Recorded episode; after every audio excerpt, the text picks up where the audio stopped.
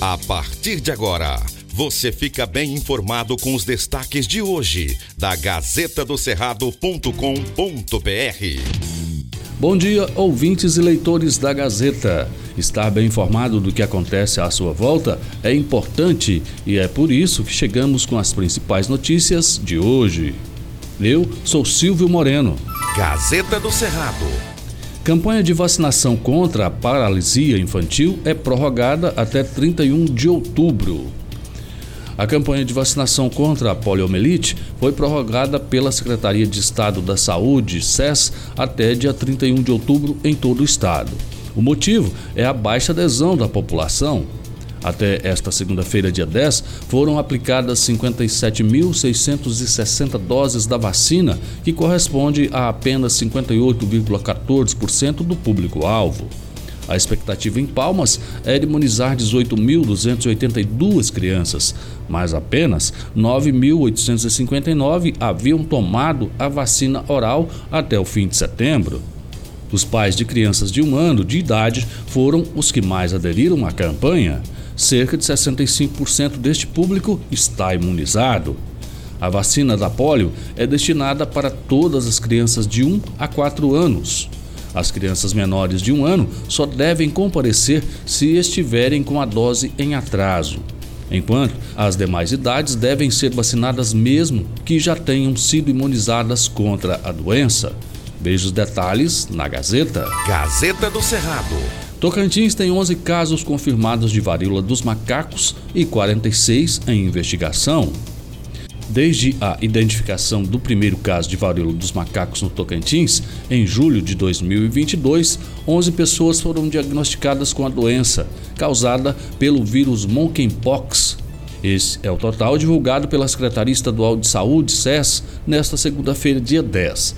Além disso, as 46 amostras de 46 pessoas que apresentaram sintomas ainda estão sendo investigadas. Do total, cinco pessoas já se curaram. Confira as cidades que tiveram casos confirmados: Palma 6, Araguaína 1, Miracema do Tocantins 2, Nazaré 1, Paraíso do Tocantins 1. Gazeta do Cerrado. 12 radares são instalados em trechos da BR-153 no sul do estado.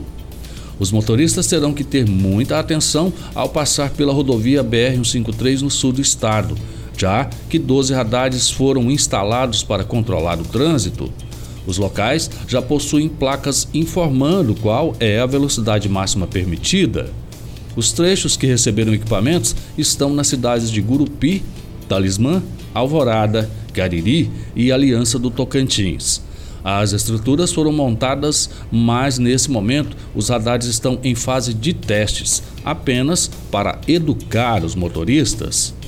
Em alguns trechos, veículos leves podem trafegar em uma velocidade de até 100 km por hora. Já os pesados devem respeitar o limite de 80 km por hora.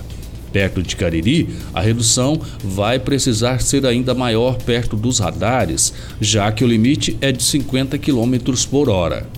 Os locais de instalação foram escolhidos através de estudos técnicos feitos pela concessionária que administra o trecho sul da BR-153 e a Polícia Rodoviária Federal, PRF. Gazeta do Cerrado.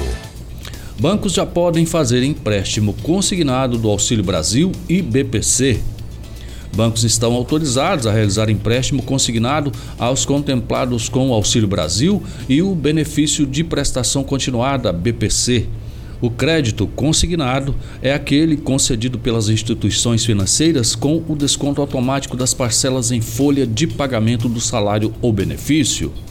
De acordo com a lei que liberou as operações, os beneficiários do Auxílio Brasil poderão fazer empréstimo de até 40% do repasse permanente de 400 reais do programa. Dessa forma, eles poderão descontar até 160 reais mensais, num prazo máximo de 24 meses os juros máximos são de 3,5% ao mês, segundo definição do Ministério da Cidadania. Porém, cada instituição financeira pode adotar taxas menores, dependendo da negociação com o tomador do empréstimo. Gazeta do Cerrado.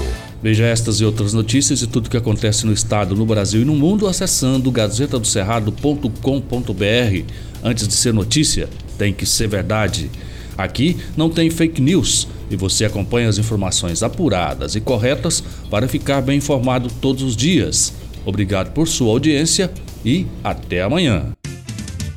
Estas e outras notícias você encontra na gazetadocerrado.com.br e nas redes sociais da Gazeta.